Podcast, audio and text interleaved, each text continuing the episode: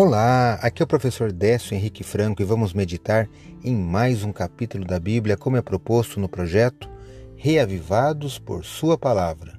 Hoje eu te convido para conhecer o capítulo 35 do livro de Gênesis. Neste capítulo, Jacó assume o protagonismo. Deus fala mais uma vez e o manda morar em Betel.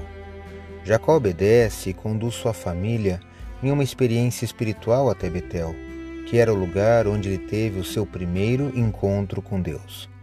O capítulo narra o nascimento do seu último filho, Benjamim, e a morte de sua esposa Raquel durante o parto.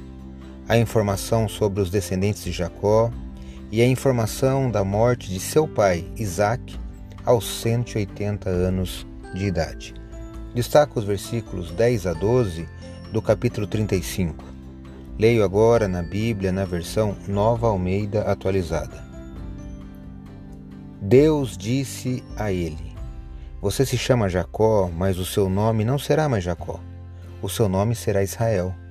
Ele deu o nome de Israel. Disse-lhe mais: Eu sou o Deus Todo-Poderoso. Seja fecundo e multiplique-se.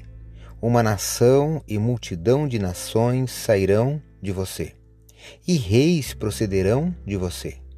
A terra que dei a Abraão e a Isaque, darei também a você, e depois de você, a sua descendência. Li Gênesis 35, versículos 10 a 12. A teofania, que é a aparição divina, era ato confirmador do compromisso de Deus com as promessas passadas e a validação das realidades espirituais vigentes. Com a morte de seu pai Isaac, Jacó agora continuaria os planos de Deus. Seria uma grande nação e teria a terra prometida. Leia hoje o capítulo 35 do livro de Gênesis.